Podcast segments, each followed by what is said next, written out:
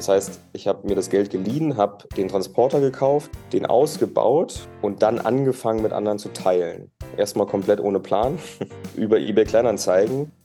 Und da war es tatsächlich so, dass ich im Februar schon komplett ausgebucht war für das ganze Jahr. Ohne Marketing, ohne Werbung. Und da habe ich realisiert, anscheinend haben noch mehr Menschen das gleiche Problem wie ich und ich löse ein Pain. Brötchenservice, der Caravanning Business Podcast mit Niklas Haupt und Stefan Lützenkirchen. Hallo und herzlich willkommen. Hier ist der Brötchenservice, der Caravaning Business Podcast, der sich beschäftigt mit dem Geschäft rund um Reisemobile und Wohnwagen. Ich bin Stefan Lützenkirchen von GSR in Augsburg, der auf das Geschäft spezialisierten Unternehmensberatung und an meiner Seite nicht live, sondern nur virtuell, wie immer der Niklas Haupt. Hallo Niklas in Nürnberg. Hallo mein lieber Stefan, schöne Grüße aus Nürnberg. Hier ist Niklas Haupt, die Stimme des Südens. Und die Stimme der Vernunft, wenn ich das ergänzen darf. ja, schön, dass wir wieder zusammen sind und wie immer bleiben wir nicht allein. Wir haben einen Gast und es gibt wieder viel zu lernen, viel zu erfahren, viel zu entdecken, Bilder im Kopf. Wir freuen uns sehr, dass wir ihn gewinnen konnten, denn er ist auch ein Innovator in einem doch weitreichenden Geschäftsfeld und wir sind sehr gespannt, was er zu erzählen hat. Guten Morgen und herzlich willkommen, Dirk Fese, Gründer und Geschäftsführer von Paul Kemper. Guten Morgen, Herr Bein, und vielen Dank für die Einladung. Großartig, dass du dabei bist. Es sei an der Stelle vielleicht erwähnt, dass du quasi ein bisschen angeschlagen bist, aber trotzdem voller Kraft und Begeisterung heute Morgen schon dabei bist. Das durften wir schon erfahren. Und jetzt freuen wir uns sehr darauf, dass wir und unsere Hörerinnen und Hörer mehr zunächst über dich erfahren und dann natürlich auch über das Unternehmen, was uns hier dann zusammenbringt. Wer oder was ist denn Dirk Fese? Dirk Fese ist ein 41-jähriger Junge vom Land aus Brandenburg, der mit Anfang 20 nach Berlin gegangen ist, äh, da studiert hat und vor knapp elf Jahren äh, Paul Kemper ins Leben gerufen hat. Da sind wir schon bei der Unternehmung, die ja weithin bekannt ist in der Branche, aber natürlich von vielen nicht so richtig eingeschätzt werden kann, weder in der Dimension noch in dem Innovationsgrad, noch in der Bedeutung für die, vielleicht auch die Gegenwart und Zukunft des Caravaning-Geschäfts. Und da wollen wir heute viel darüber erfahren. Also lass uns zunächst mal ein bisschen teilhaben daran, was denn Paul Camper genau ist und was für eine Dimension hat das denn? Also Paul Camper ist ein Marktplatz, ist eine Vermittlungsplattform für das Mieten und Vermieten von Wohnmobilen, Wohnwagen, Campingfahrzeugen im Allgemeinen. Also ähnlich Airbnb, nur halt nicht für Wohnungen, sondern für Freizeitfahrzeuge. Und was hat das für eine Dimension? Wie viele Mitarbeitende habt ihr? Wie viele Autos werden da vermittelt auf der, es ist ja eine Plattform, ne? es sind ja Anbieter und, und Nutzer werden ja zusammengebracht bei euch. Wie weit reicht der Arm von Paul Camper? Also Paul Kemper hat aktuell ca. 13.000 Fahrzeuge auf der Plattform in drei Ländern, Deutschland, Österreich und den Niederlanden. Wir haben einige hunderttausend, Tausende an Kunden, also Mietern, über die letzten zehn Jahre. Und wir waren in der Spitze, das war vor Covid, 85 Mitarbeiter im Team und ähm, haben allerdings in der Zeit dann, äh, Covid war, glaube ich, für viele Firmen eine Herausforderung, hm. uns ein Stück weit restrukturiert und sind jetzt ein paar weniger. Okay, und der Unternehmenssitz ist. Der ist in Berlin. In Berlin sitzt er, ja.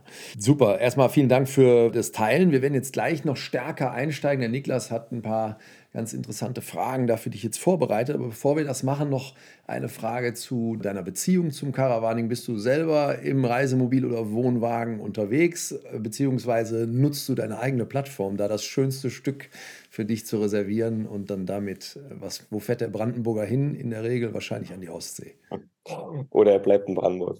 Ja, tatsächlich äh, ist Paul Camper aus meiner eigenen Leidenschaft entstanden. Ich habe in ähm, Australien gelebt und was ist die beste Art und Weise, Australien kennenzulernen aufgrund der weiten Distanzen? Das ist mit, dem Camper. Und die Leidenschaft habe ich mit zurückgebracht nach Europa. Wollte Europa auf dieselbe Art und Weise kennenlernen damals, als ich selber noch Student war. Und habe festgestellt, das geht nicht so richtig mit dem existierenden Angebot und meinen Beschränkungen, vor allen Dingen in finanzieller Hinsicht damals. Und da habe ich mir dann einen Transporter gekauft, einen T4, habe den zum Camper umgebaut und der hat einen Namen bekommen das ist der Paul. Und ich war irgendwann tatsächlich so überrannt von der Nachfrage nach dieser neuen Art des Angebots, dass daraus dann 2013 Paul Kemper entstanden ist als ähm, Vermittlungsplattform. Und tatsächlich hatte ich die ersten Jahre, die ersten drei Jahre, war ich gar nicht in der Lage, selber Urlaub zu machen, um ehrlich zu sein. Der Aufbau war sehr intensiv. Und natürlich habe ich über die letzten zehn Jahre auch Paul mit anderen Menschen geteilt. Das heißt, temporär hatte ich ihn selber nicht zur Verfügung, weswegen dann Bruce in mein Leben kam, was ein T5 Allradcamper ist, der eine Menge Spaß macht.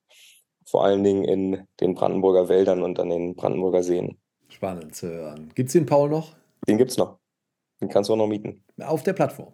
Auf der Plattform. Stark. Das ist ja sehr authentisch. So, so, so ein T4, zweieinhalb Liter Diesel ist unkaputtbar. Ja, das stimmt allerdings. Das stimmt allerdings. Niklas.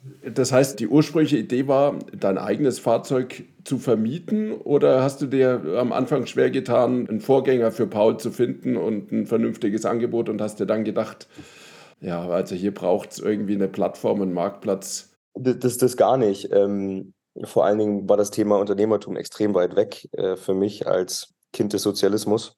Und ähm, nee, es war tatsächlich so, dass ich reisen wollte mit dem Camper und zwar für längere Zeit. Und da war die Miete einfach zu teuer. Vor allen Dingen gab es zu der Zeit auch noch nicht so wirklich, also das ganze Camper-Segment oder Kastenwagensegment ist ja erst in letzter Zeit so wirklich entstanden. Und dann auch noch, was es noch in Australien typischerweise gibt, aufgrund der ganzen Backpacker, was ich gerne Low-Budget-Camper-Vans nenne, das gab es ja hier alles nicht. Und ich hatte dann tatsächlich über eBay Kleinanzeigen damals von jemandem in Mercedes Sprinter gemietet, der extrem einfach ausgerüstet war. Also einfach zwei Leisten reingeschraubt, Bretter drüber, Matratze rein, Kühlbox. Und ich glaube, wir haben dem damals 40 Euro für den Tag gegeben und sind damit vier Wochen durch Frankreich. Mega schöne Zeit. Aber trotzdem läppert sich das. Also Camping ist jetzt kein Billigurlaub. Ne? Entweder man kauft das Fahrzeug oder man hat die Miete, dann die Dieselkosten dazu, Spritkosten, ähm, Stellplatzgebühren eventuell sodass ich gesagt habe, wenn ich das öfters mache, möchte ich gern, macht es mehr Sinn, ein eigenes Fahrzeug zu haben. Nicht, weil ich selber eins haben möchte, sondern rein aus finanziellen Aspekten. Und dann habe ich gesagt, okay, trotzdem kostet es Geld. Das Geld habe ich nicht. Das habe ich mir von meinen Eltern geliehen. Und mein Anspruch ist es, das so schnell wie möglich zurückzuzahlen. Plus wohl wissen, dass auch wenn ich noch Student bin, das Ding steht 80 Prozent der Zeit rum. So. Deswegen war das eine Entscheidung in sich. Das heißt, ich habe mir das Geld geliehen, habe den Transporter gekauft, den ausgebaut und dann angefangen mit anderen zu teilen. Erstmal komplett ohne Plan und über eBay Kleinanzeigen. Und da war es tatsächlich so, dass ich im Anfang 2011, ich war zu der Zeit noch in der Wirtschaftsprüfung bei PwC angestellt, also auch ein ganz anderes Leben als jetzt, dass ich im Februar schon komplett ausgebucht war für das ganze Jahr. Ohne Marketing, ohne Werbung. Und da habe ich realisiert, hey, anscheinend haben noch mehr Menschen das gleiche Problem wie ich und ich löse ein Pain. Nämlich, dass man einen einfachen Camper beim Nachbarn um die Ecke zwischen privat mietet. So ganz simpel ausgedrückt. Rückblickend zu der Zeit sind natürlich viele Sharing-Modelle entstanden. Das war mir gar nicht bewusst. Ich habe das nicht aus dem Antrieb gemacht. Aber es hat irgendwie in die Zeit gepasst und es war eigentlich auch dieser, der logische nächste Schritt. Also ich meine, das, das Teilen von Freizeitfahrzeugen das gab es auch schon vor 40 Jahren. Das waren dann nur Inserate in, in regionalen Tageszeitungen. Das, was ja die Sharing Economy heute ist, ist im Prinzip ja nur die, die Nutzung des Internets für etwas, was es schon immer gab. Mhm. Und gleichzeitig ist dein Portal vermutlich analog dem natürlichen Wachstum der Branche, die ja seit 2012 einen rasanten Anstieg angenommen hat. Das wissen wir ja aus, äh, nicht zuletzt aus unseren Studien, dass hier eine hohe Nachfrage äh, und ein hohes Interesse am Caravaning und am Camping insgesamt ist, äh, ist dann quasi natürlich mitgewachsen. Jetzt ist ja normalerweise, wenn man dann eine, eine Plattform äh, gründet, braucht man jemanden, der das technische Verständnis hat und das Know-how hat, irgendeinen Techie, der noch mit dabei ist. Ähm, Gibt es noch einen Bruder oder eine Schwester von Paul Kemper, der quasi elementaren Erfolgsfaktor war, ähm, dass das Ganze dann auch funktionieren konnte? Das ist eine sehr gute Frage. Tatsächlich, also wie ich gerade gesagt habe, ich hatte keinen Plan. Hätte ich einen Plan gehabt, hätte ich gewusst, was notwendig ist, hätte ich nie gestartet. Es war die ersten dreieinhalb Jahre alles manuell. Es gab keinen Tech. Wir haben quasi die Vermittlung händisch gemacht zwischen zwei Excel-Tabellen und E-Mails.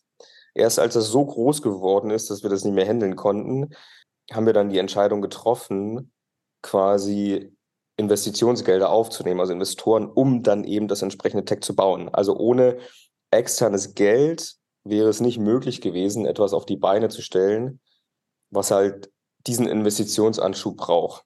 Und das Know-how habt ihr dann eingekauft oder hattet ihr das im Umfeld? Nee, das ist, also im, im Endeffekt habe ich, ich habe alleine angefangen und dachte tatsächlich zum Anfang, ich kann das alles alleine machen. Aber dann kam irgendwann die Realisation, ja, stimmt, da ist ja Tech, Marketing, das. Und nach drei Jahren war ich tatsächlich das erste Mal selber wieder reisen und habe festgestellt, so entweder, also ich war an so, einem, an, so einem, an so einem Turning Point. Und zwar dahingehend, dass ich gesagt habe, okay, so wie Paul Kemper jetzt läuft nach drei Jahren, so möchte ich das nicht weiterführen. Warum? Weil es 24-7 war. Ich den paar Leuten, die ich hatte, nur Mindestlohn gezahlt habe, inklusive mir selbst. Und es keine Möglichkeit gab, irgendwas zu investieren oder mein unternehmerisches Risiko abzusichern. Mhm. Das heißt, die Alternative war abschalten. Kam zu der Zeit schon Stress mit den Usern dazu? Weil das ist ja so ein Ding, so ein Auto weiterzugeben und dann kriegst du es nach ein paar Wochen zurück, möglicherweise nicht mehr ganz in dem Zustand. War das damals auch schon ein Thema oder war das Publikum eher so, ich sag mal, unproblematisch? Ich würde sagen unproblematisch. Also im Endeffekt, ich glaube, man muss das so ein bisschen trennen. Das Geschäftsmodell ist das eine, der Prozess das andere. Also das Mieten von Fahrzeugen ist ja nichts Neues. Und ja, es passieren auch Schäden, wie bei einer klassischen Vermietung. Und dann kommt es wieder darauf an, dass es entsprechende Prozesse gibt und aber auch Versicherungen und so weiter. Das heißt, klar, wir hatten auch von Anfang an normale Schadensbilanzen. Die haben sich nicht wirklich verändert. Man kann allerdings schon sagen, dass zum Anfang man mehr, tendenziell mehr Early Adopters hat, die viel offener sind für ungeklärte Fragen, sagen wir es so das verändert sich. Wenn etwas massentauglich wird, dann sind die Erwartungen ganz andere. Hm. Du hast gesagt, um mal ein bisschen in der Zeit voranzuschreiten, historisch gesehen, ja, dann habt ihr irgendwie seid stetig gewachsen bis 85 Mitarbeiter.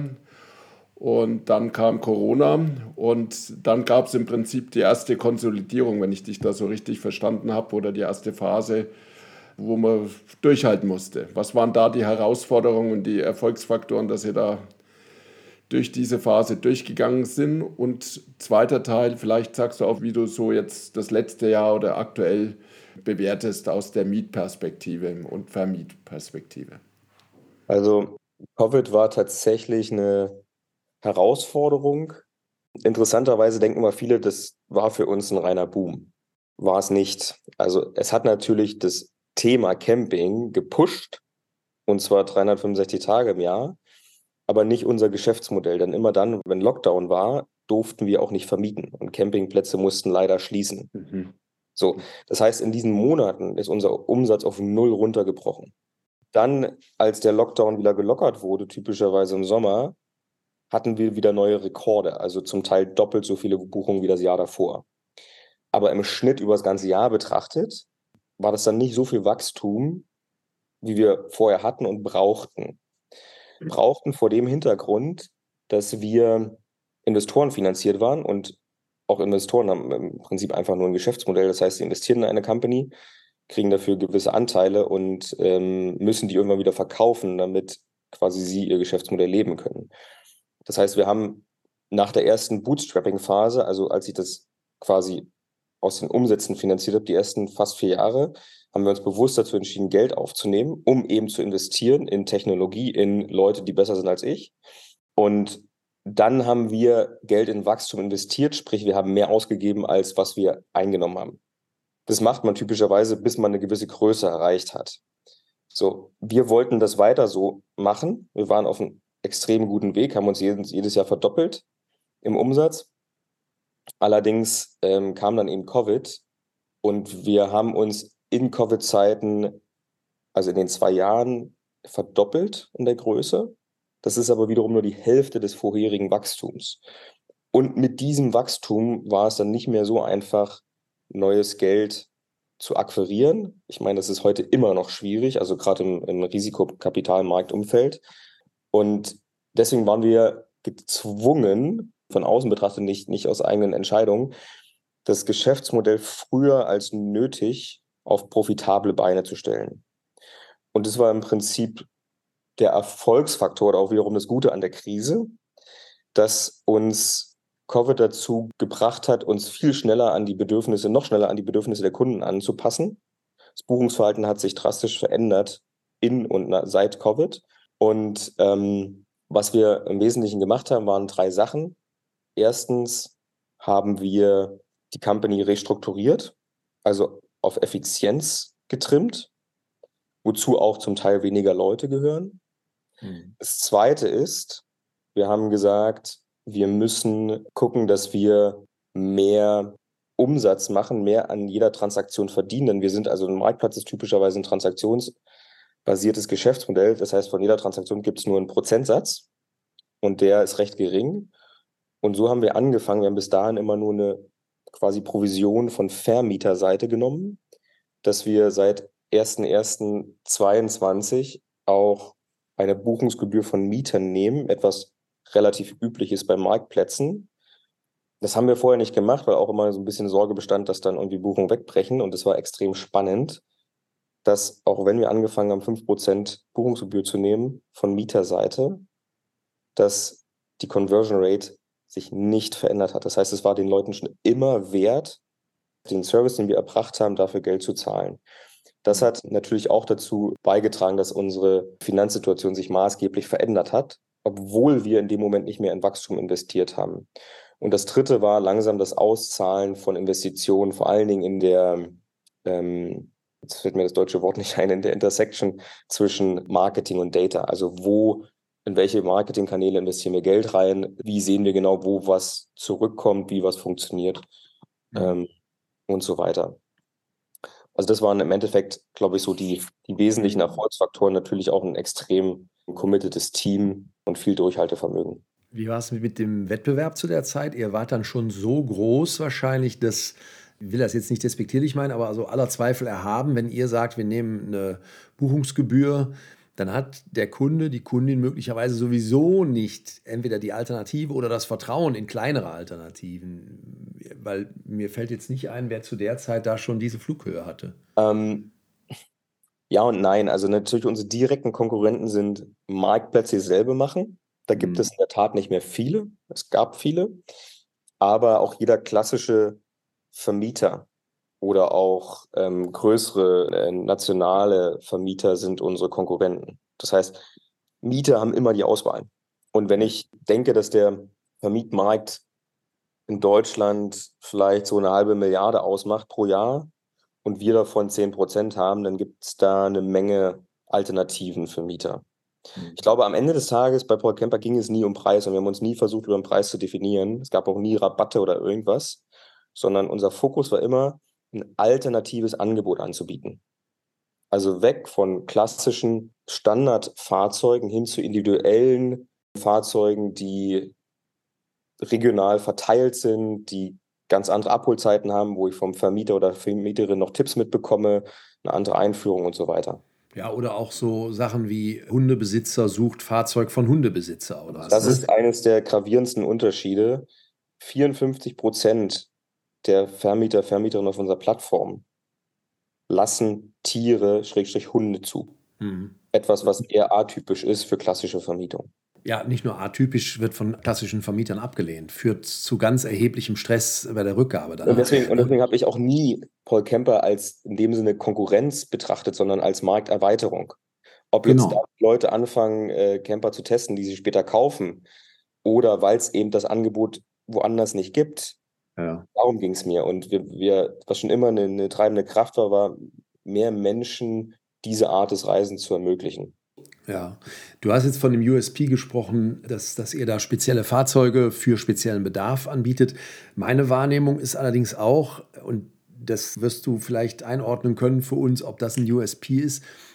Ihr macht keine Rabatte oder sowas, also es ist kein Vertriebsdruck dahinter, den nimmt man auf der Seite nicht wahr. Was man aber sehr wohl wahrnimmt, ist eine, eine ich drücke das mal aus, mit Stabilität, also so Prozesszuverlässigkeit. Ne? Ihr highlightet ja auch diese Kundenzufriedenheit mit dem großen Scope direkt oben auf der Seite und so. Also ist das ein USP von Paul Kemper? Das ist, ich würde sagen, das ist nicht nur ein USP von Paul Kemper, sondern das ist extrem wichtig für Marktplätze. Denn der große Unterschied zwischen Marktplätzen und klassischen Anbietern ist ja der, dass Marktplätze das Angebot nicht kontrollieren können. Hm. Also uns gehören die Camper nicht. Umso, umso wichtiger ist, dass wir gewisse Qualitätsstandards ansetzen an, an unsere Angebote, also an die Fahrzeuge, an die Vermieter, Vermieterinnen und so weiter. Deswegen basieren auch alle Marktplätze auf äh, Bewertungen und, und, und so weiter. Deswegen ist es sehr, sehr, sehr wichtig. Und ähm, was gleiches wie bei klassischen Vermietungen nachher, wenn zum Beispiel dann auch ein Schaden ist oder irgendwas passiert auf der Reise, dass dann einfach die Prozesse stehen. Ansonsten mhm. habe ich als Mieter eine schlechte Erfahrung und dann äh, war es das nicht nur mit Paul Camper, sondern generell mit der Art zu reisen. Und das, das wollen wir alle nicht. Bei wie vielen Kunden oder meistens geht es ja dann um die Reise, der Mieter ist unterwegs und hat irgendeinen Stress, was weiß ich, das fängt beim, beim Reserverad an und hört beim ausgefallenen Kühlschrank auf. Wie sehr seid ihr da involviert und wie viel Workload nimmt das ein bei euch? Oder wird das geregelt zwischen Mieter und Vermieter? Also Ihre Antworten vertraglich zwischen Mieter und Vermieter. Aber wir sind natürlich der, der Mittelsmann und soweit wir können, versuchen wir zu helfen. Das heißt, wenn das Fahrzeug eine Panne hat in Spanien, da können wir als Paul Camper natürlich nicht viel helfen. Aber unsere Aufgabe ist es, die Verantwortlichkeiten auch klar, allen Parteien klar zu machen, transparent zu machen. Und hinzu kommt, dass ja klassischerweise privat zugelassene Fahrzeuge nicht für die Vermietung versichert sind. Dafür bieten wir in Zusammenarbeit mit der Allianz ein eigenes Versicherungsprodukt. Und da geben wir dann wiederum in der Zusammenarbeit mit der Allianz rein, was wichtig ist und sorgen auch dafür, dass wiederum unsere Partner auch entsprechende Qualitätsstandards sicherstellen. Hm, die Versicherung ist aber verpflichtend wahrscheinlich, ne? Es gibt die verpflichtende, das ist die Haftpflicht, Casco und der Schutzbrief für die Dauer der Vermietung. Mhm. Und dann gibt es noch optionale Versicherungen wie, wie also Reiseversicherung wie Reiserücktritt, ähm, Gepäck oder SB-Reduzierung. Das sind alles nachher am Ende des Tages klassische Produkte, die wir auch anbieten, sodass nachher aus Mietersicht da kein, kein Unterschied ist. Hm. Jetzt habt ihr, hast du gesagt, die Konsolidierung und das geschafft, dass ihr quasi auch durch die Krise gekommen seid, also durch Covid, durch eine Veränderung und eine Anpassung des Geschäftsmodells. Ihr verdient jetzt an zwei Seiten. Ihr bleibt aber im Bereich Peer-to-Peer, -Peer. das heißt, ihr ähm, lasst weiterhin nur private Vermieter und private Mieter zu? Oder ist es auch, das könnte ja auch ein nächster Schritt äh, im Geschäftsmodell sein, dass man eben auch mit klassischen Vermietern zusammenarbeitet, ähm, weil die Nachfrage ist ja auf eurem Portal in jedem Fall da. Das heißt, das Interesse entsprechender Anbieter könnte ja da auch vorhanden sein und dann den nächsten Schritt, gerade auch äh, Internationalisierung, das könnte ja noch ein weiterer Gedanken sein, neben Deutschland, Österreich und den Niederlanden, da vielleicht noch weitere Regionen mit ins Portfolio aufzunehmen. Ähm, ja, also wir hatten in der Vergangenheit oder seit, seit immer regelmäßige Anfragen von größeren Vermietflotten, weil unsere Reichweite so groß ist. Das haben wir bis jetzt nicht gemacht, weil es nicht zum Produkt passt, zu, den, zu, zu dem, was wir verkaufen und zur Kommunikation. Und jetzt kommt das Aber. Gleichzeitig glaube ich daran, dass in Zukunft es für Mieter weniger relevant ist, ob das ein privat gehaltener Camper ist oder ein gewerblich gehaltener, sondern dass ich zur richtigen Zeit am richtigen Ort das passende Fahrzeug habe. Ja. Und im Endeffekt ist es mir eigentlich egal, wer da im Fahrzeugschein steht, sondern das Erlebnis muss passen und die Prozesse müssen passen. Und der zweite Teil der Antwort liegt darin begründet, ich habe erwähnt, dass Paul Kemper investorenfinanziert war. Das heißt, irgendwann muss Paul Kemper auch verkauft werden, damit Investoren ihr Geld zurückkriegen. Das ist im letzten Jahr passiert. Das heißt, nachdem wir ähm, Paul Kemper letztes Jahr auf gesunde, profitable, nachhaltige Beine gestellt haben, haben wir uns einen Partner gesucht. Unser Partner ist CHL. CHL hat die Brand Camplify. Camplify macht de facto dasselbe wie wir, nur im Kernmarkt Australien, Neuseeland. Und wir haben die Entscheidung getroffen, dass dadurch, dass wir beides selber machen, es mehr Sinn macht, unsere Services zusammenzulegen, um dann effizienter und, und, und stärker auch für kommende Krisen in der Weltwirtschaft besser gewappnet zu sein, ähm, den Weg gemeinsam zusammenzugehen. Und das Spannende an, an der Camplify-Brand ist, dass sie von vornherein sich ein bisschen breiter aufgestellt hat und weitere Services hat und insbesondere kleine Flotten mit anbietet. Und, und das ist etwas, was Paul Kemper auch sieht. Was Paul Kemper ermöglicht, ist, dass Leute sich mit der Vermietung ihres Campers oder dann mehrerer Camper eine Existenz aufbauen. In, in ein eigenes kleines Unternehmen. Und ab, einem, ab einer gewissen Größe konnten wir da leider nicht mehr der beste Partner sein in, in, in Vergangenheit, weil unser Produkt eben nicht dafür gemacht ist. Und da wir jetzt die Produkte zusammenlegen, werden wir in der Zukunft auch in der Lage sein, kleine und mittlere Flotten mit bedienen zu können. Das ist dann ein Vorteil wiederum für die Anbieter dieser Fahrzeuge, aber auch für Mieter. Mhm. Und das ist die eine Ebene, also die Fahrzeuggröße. Das andere ist natürlich das rechtliche Konstrukt. Auch da haben wir dazu beigetragen, dass es in den letzten zehn Jahren mehr rechtliche Klarheit gibt. Was sind private Angebote, was sind gewerbliche? All das kann man nachher auf der Plattform sehen, mhm. ähm, sodass es transparent ist für Mieter. Das heißt, ja, wir werden das Angebot erweitern und da auch in Zukunft innovativere Lösungen anbieten. Und die kleinen Flotten, das sind dann Vermieter beziehungsweise auch Händler, die ja oft in der Vermieterrolle auch sind ne, von Fahrzeugen. Richtig, und es gibt halt natürlicherweise und wie bei vielen Produkten, auch bei Ferienwohnungen, gibt es halt im Graubereich, ohne dass Grau jetzt negativ ist, aber es gibt halt zum Beispiel der Rentner, der drei oder fünf T3 hat als Liebhaber und Bock hat, die mit anderen Menschen zu teilen. Ja, er ist nachher wahrscheinlich eine Firma oder ein Gewerbetreibender, aber die Experience, das, die Art ist sehr Paul Kemper konform. Und darum geht es am Ende des Tages. Es geht am Ende des Tages darum, dem Mieter ein schönes Erlebnis zu liefern, egal wie das rechtliche Konstrukt dahinter aussieht. Ja, und das wird natürlich die Chance und auch gleichzeitig das Risiko für euch sein, weil mit jedem Wachstumsschritt ist die DNA und den Markenkernwert, den du ja vorhin zu treffen beschrieben hast, den zu aufrechtzuerhalten, glaubwürdig, ähm, das ist natürlich die große Herausforderung. Da hast du vollkommen recht, Niklas, das ist von Anfang an die Herausforderung es war auch schwierig, als die ersten Vermieter nicht mehr mich ans Telefon bekommen haben. Ja, aber lass uns noch mal kurz bitte aufs Thema Preise kommen, weil das ist ja schon, du bist sehr investorengetrieben, beziehungsweise zu Unternehmen und von Investoren abhängig, die natürlich auch auf Preisentwicklungen schauen. Das ist im Prinzip meine Überleitung. Wir haben jetzt ja zuletzt auch über Preise, eher über Verkaufspreise äh, mit dem Preisanalyzer bei uns in Focus Caravaning gesprochen. Wie sieht es denn mit den Mietpreisen aus und den Vermietpreisen? Jetzt haben wir ja hier aufgrund der hohen Nachfrage natürlich auch äh, eine wahnsinnige Entwicklung steigende Preise, äh, auch Vermietpreise wahrgenommen. Wie schätzt du jetzt hier das wird ja auch deine Investoren interessieren. Wie, wie siehst du hier die Entwicklung? Werden wir hier auch eine gewisse Konsolidierung haben, ähnlich wie wir es bei den Verkaufspreisen von gebrauchten Fahrzeugen sehen? Also, um die Frage zu beantworten, vielleicht ein bisschen Kontext. Auf der ProCamper-Plattform gibt es alle möglichen Rubriken von, von Freizeitmobilen. Das heißt, ungefähr 40 Prozent sind klassische Wohnmobile, also teilintegriert, Alkoven voll integriert. 40 Prozent sind Kastenwagen und Campingbusse und 20 Prozent sind Wohnwagen.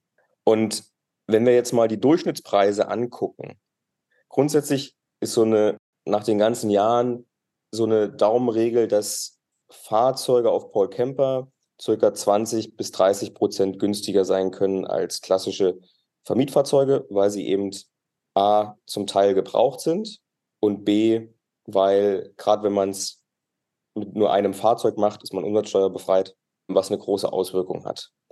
Natürlich gibt es auch Neufahrzeuge, das heißt, gleichzeitig finde ich auf Camper auch Fahrzeuge, die das gleiche kosten oder zum Teil mehr als bei klassischen Vermietern, je nachdem.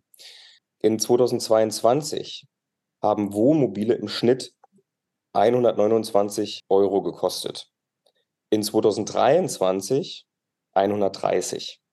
Also es hat sich nicht viel verändert. Aber der Mix der Produkte hat sich vielleicht verändert. Kann es sein, dass da mehr Kastenwägen drin sind, weil die ja doch stark am Markt jetzt gewachsen sind als Segment, dass sich schon der Preis stabil hält, aber die Art der Anmietungen sich verändert hat, der Fahrzeuge? Ja, gute Frage. Also um da das nur abzuschließen, Campingbusse haben 104 Euro im letzten Jahr gekostet hm. und kosten dieses Jahr auch wieder 104 Euro. Und das Verhältnis ist marginal unterschiedlich zu letztem Jahr. Mhm. Was man dazu noch verstehen muss, ist, dass Paul Kemper an sich mit Campern angefangen hat.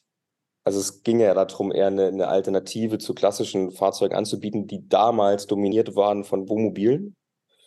Das heißt, der Ursprung von Paul Camper ist immer noch ähm, oder war Campingbusse. Vielleicht ist das ein Grund, warum wir nicht diesen riesen Shift in der Zusammensetzung auf der Plattform sehen, wie wir ihn draußen im Markt sehen. Aber ich habe gerade auch einen Morello für 300 Euro gefunden. Also man könnte auch mit einem ja. Luxury-Liner losreisen. Ja, das ist genau der Punkt. Es ist die komplette Spannbreite. Ich finde, von, von, von neu bis Vintage, von für sechs Personen bis zwei Personen alles. Mhm. Und ich mag den, der Vergleich ist irgendwie immer nicht so schön, aber irgendwie versteht es doch jeder. Es ist wie Airbnb. Ich kann, Absolut. Ich habe ja. die komplette Spannbreite und das ist halt der, dann kommen wir wieder zurück zum USP. Haben sich die Menschen verändert, die bei dir oder bei Paul Kemper äh, mieten? Hat sich das Publikum verändert? Also ganz zum Anfang, als es wirklich so selbst ausgebaute T4s waren, waren es eher Pärchen und Studenten. Aber es hat sich schnell dahingehend verändert, wo es heute ist und das eigentlich die letzten vier, fünf Jahre. Das heißt, wir haben ungefähr so 55 bis 60 Prozent Familien, die verreisen und dann nochmal ungefähr 25 Prozent junge Pärchen. Das ist relativ konstant geblieben. Ja, das heißt, wir sehen eigentlich, also wenn ich dich jetzt fragen würde, äh, wie die Preise 2020 waren, dann wirst du wahrscheinlich einen Preis deutlich unter den 100 Euro sagen. Wahrscheinlich habt ihr sowas 15, 20 Prozent Preissteigerung äh, mitgenommen, was letztendlich bedeutet, wir kommen jetzt meinem Verständnis nach, was die Preise angeht, zumindest in der Konsolidierungsphase, die nicht mehr auf Inflationshöhenniveau ist, sondern eben seitwärts sich entwickelt. Genau, also im ersten Covid-Jahr haben Leute natürlich die Möglichkeiten mitgenommen und die Preise erhöht. Aber gleichzeitig haben wir halt auch einen Konkurrenzdruck auf der Plattform. Das heißt, mhm. je mehr Angebot da ist, desto besser muss ich mein Angebot auch vermarkten. Und das ist nicht nur hm. Ausstattung, sondern vor allen Dingen auch Preis und, und Mindestmietdauern und so weiter. Aber du hast es schön zusammengefasst. Aktuell verändern sich die Preise nicht stark. Das heißt, die Inflation, die wir aktuell haben, wird nicht von den Vermietern weitergegeben, weswegen es besonders für Familien eine gute Alternative ist, diese Art von Angebot anzunehmen ja, oder sogar noch eine immer bessere Alternative wird angesichts der enormen Preisdynamik bei den Fahrzeugen. Also zumindest mal neu Gebrauchtfahrzeuge sehen wir jetzt, dass sich das ein bisschen relativiert, aber Neufahrzeuge, das ist ja für viele, viele Menschen echt unerschwinglich geworden, weil nicht nur der Wagen so viel teurer geworden ist, sondern auch möglicherweise die Finanzierung. Und da ist natürlich dann so ein Angebot perfekt. Ne? Richtig, und auch die Nachfrage ist natürlich sehr breit. Ne? Es gibt die Menschen, die gerne quasi mit dem, mit dem rollenden Wohnzimmer unterwegs sein wollen, mit Fußbodenheizung und allen ähm, Annehmlichkeiten, was vollkommen okay ist. Und dann gibt es aber auch die, die sagen, ich will ja gerade raus in die Natur, ich brauche nicht viel. Ja. Ganz ehrlich, ein einfacher Camper mit Bett drin und einem funktionierenden Kühlschrank und einem Gaskocher, der kostet nicht viel. True Romans, True Romans. Und äh, Niklas, wir haben ja in der Studie auch gefragt, wie groß die Bereitschaft bei Käufern ist, insbesondere bei Intendern, sich dann sozusagen einen Teil des Budgets wieder zurückzuholen über über eine Plattform wie Paul Kemper. Ich habe die Zahl jetzt nicht mehr im Kopf, aber da müsste sich ja dann für Paul Kemper auch ein großes Potenzial ergeben, oder? Ja, das ist absolut richtig. Wobei das, glaube ich, äh, zwischen Sagen und Tun ist das wirklich eine Herausforderung. Sich das Fahrzeug kaufen und sich zu überlegen, kann ich mir das überhaupt leisten? Ja, okay, ich vermiete es dann auch noch hinterher und es dann auch tatsächlich zu machen, wenn man mal drin gesessen war, da eine Beziehung dazu aufgebaut haben, das glaube ich, und das sehen wir auch, dass ähm, von den, es waren knapp 30 Prozent, die gesagt haben, sie wollen das Fahrzeug dann auch hinterher vermieten. Das ist tatsächlich äh, so ein bisschen ein Vabance-Akt, äh, beziehungsweise das, wo die Zahl dann doch deutlich niedriger ist, das zwischen tatsächlichen Vermietungen hinterher und vorher sagen, man, man will es dann vermieten. Wir haben da mit den Kollegen aus Würzburg, Stefan, du erinnerst dich, äh, haben wir da lange drüber gesprochen und also es gibt mit Sicherheit da ein Potenzial, aber äh, es ist wohl nicht so hoch, wie wir es in unserer Studie ähm, äh, dann letztlich dann auch sehen. Aber es ist ein relevanter Anteil und natürlich mit steigenden Preisen eine interessante Option hier entsprechend auch das eigene Fahrzeug zum Beispiel über Paul Camper oder andere Plattformen dann auch anzubieten. Und ihr seht es ja auch, wir haben in Deutschland circa 1,5 Millionen zugelassene Freizeitfahrzeuge und wir haben 13.000 auf Prollcamper. Das ist nicht mal ein Prozent. Ja, klar, klar. Ganz kurz, äh, das Verhältnis Wohnwagen zu Reisemobil, wie ist das bei euch auf der Plattform? Also ungefähr 40 Prozent Wohnmobile, 40 Prozent Kastenwagen und, und Campingbusse und 20 Prozent Wohnwagen. Mhm. Okay. Und Wohnwagen, wenn ich da gerade gucke, Wohnwagen haben im letzten Jahr im Schnitt 60 Euro gekostet, 61 Euro mhm. und kosten dieses Jahr 64. Ja. Das war jetzt von allen äh, Segmenten so noch die größte ja. Anpassung. Ja, also auch da werden wir eine Konsolidierung wahrscheinlich oder zu eine, eine, gewisse Preisstabilität in diesem und auch wahrscheinlich in den nächsten Jahren entsprechend messen. Vielleicht lass uns den Blick mal nach vorne richten zum Schluss des heutigen Podcasts. Wie siehst du die Entwicklung im Bereich Mietnachfrage? Ähm, letztendlich bietet ihr einen Shop dann vielleicht zukünftig an.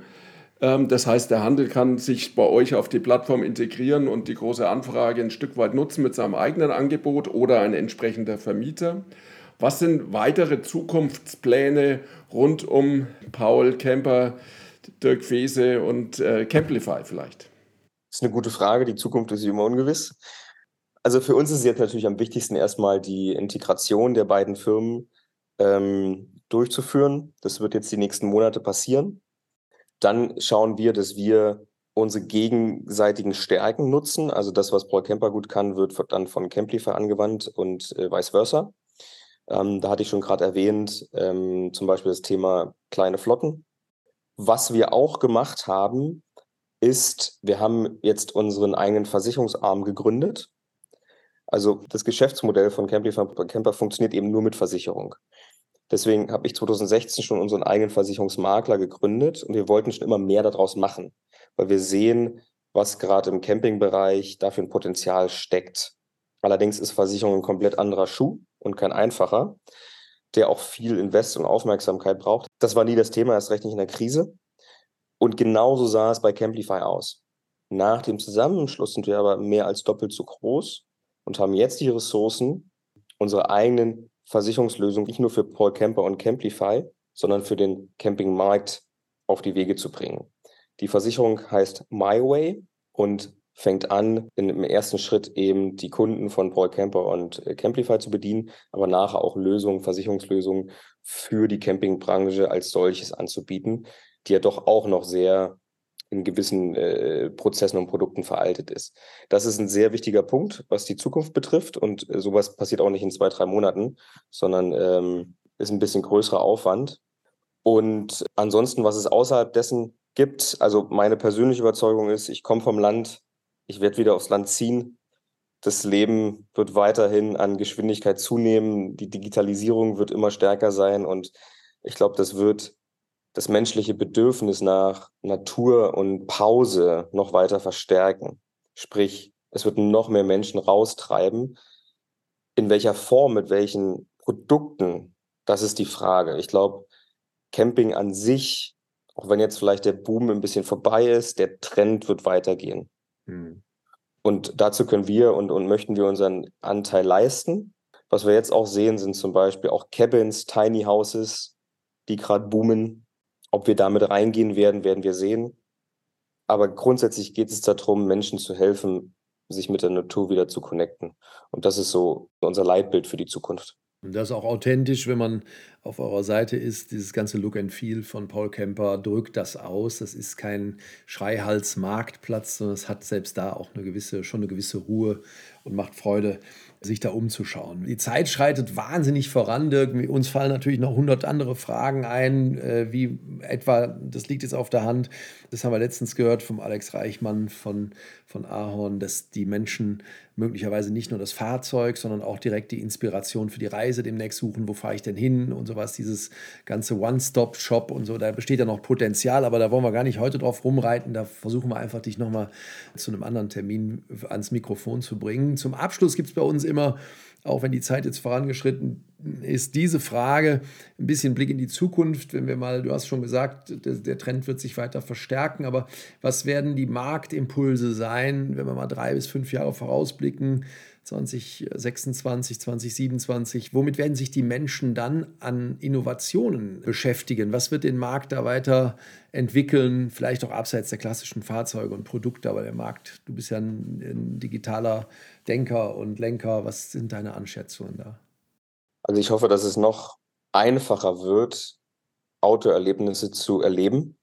also der Zugang dazu, dass sich neue Produkte entwickeln, wenn ich zum Beispiel gar kein Auto, eigenes Auto habe oder gar keinen Führerschein mehr. Das wird tatsächlich eher so in den, noch, noch weiter als fünf Jahre, aber eine spannende Frage. Auch das ganze Thema Elektro, beziehungsweise nicht mehr Verbrenner zu nehmen. Da das schreit nach Lösungen. Da muss sich die Branche bewegen. Da bin ich sehr gespannt. Ähm, was ich persönlich sehr, sehr spannend finde, was schon jetzt erste Züge annimmt, wo schon erste Marktteilnehmer aktiv werden, ist das ganze Thema KI, also vor allen Dingen in der Routenplanung. Das heißt, was wir eigentlich schon von Anfang an haben, dass Menschen nicht nur einen Camper mieten wollen, insbesondere die First-Timers, also die zum ersten Mal in ihrem Leben einen Camper mieten, für die kann das zum Teil überfordernd sein. Wo fahre ich damit hin? Wo stelle ich mich hin? Wie geht das? Wie geht das? Dass ich da Möglichkeiten habe, die Leute mehr an die Hand zu nehmen und im Endeffekt auch wirklich eine Live-Route zusammenzustellen, die nachher im Zweifel sogar sagt, oh nee, morgen soll es da und regnen, fahr heute schon mal da lang, was ein Punkt auf der Route ist. Den Bereich finde ich extrem spannend und begleite da auch schon einige Entwicklungen in der Hinsicht noch ein weiterer Grund, mit dir wieder zusammenzukommen. Dirk, ganz herzlichen Dank an dieser Stelle. Ist ein bisschen länger geworden als üblich, aber jede Minute war es wert, von dir die Geschichte von Paul Kemper zu hören und zu verstehen, wie sich dieser besondere Markt, und da bist du ja ein Innovator, äh, und eine, Erfolgs-, eine Erfolgsgeschichte stellst du ja da, wie sich dieser Markt weiterentwickeln wird. Niklas, was sind deine zwei, drei Takeaways der besonderen Art hier? Ja, aus einer Plattform, die ursprünglich nur Peer-to-Peer -Peer war, wird es zukünftig auch ein Angebot für unsere Freunde im Handel geben. Es wird in vielleicht weiterer Zukunft aber ein selbstfahrendes Reisemobil geben. Ist gut ähm, und gar nicht so schwierig vorstellbar, nebenbei bemerkt, finde ich, von der technologischen Entwicklung. Wobei man bei der Routenplanung nicht nur auf die, unsere Freunde von Alpaca Camping zurückgreift und deren Angebot, sondern eben auch auf die Vorschläge von AI. Ähm, das finde ich auch sehr spannend und das ist auch dafür braucht ehrlicherweise nicht allzu viel Fantasie, finde ich. Und ähm, das macht alles total Sinn. Also ich finde es total spannend und ähm, bin froh, dass wir dich heute treffen konnten und bin auch gespannt. Ich bin mir ganz sicher, dass wir im nächsten Jahr nochmal sprechen werden, ähm, wie sich das Ganze weiterentwickeln wird. Da gibt es so viele Fragen und so viele Dinge, die dann noch mal, wo man nochmal zurückblicken muss und wie sich das dann tatsächlich entwickelt hat. Ähm, also vielen Dank von meiner Seite auch an dich, ähm, Dirk. Das war wirklich klasse heute. Vielen Dank an euch. Ich freue mich, dass äh, ich im Beifang jetzt noch die Inspiration mitgenommen habe, endlich mal mit meinem Reisemobil nach Brandenburg zu fahren. Ich habe gerade zwei Romane von Juli C. gelesen. Ich bin quasi Brandenburger Ehrenhalber, also von daher, irgendwann geht jetzt mal die Reise nach Brandenburg. Das ist da so schön, was ich immer sehe und lese und jetzt auch von dir so wahrgenommen habe.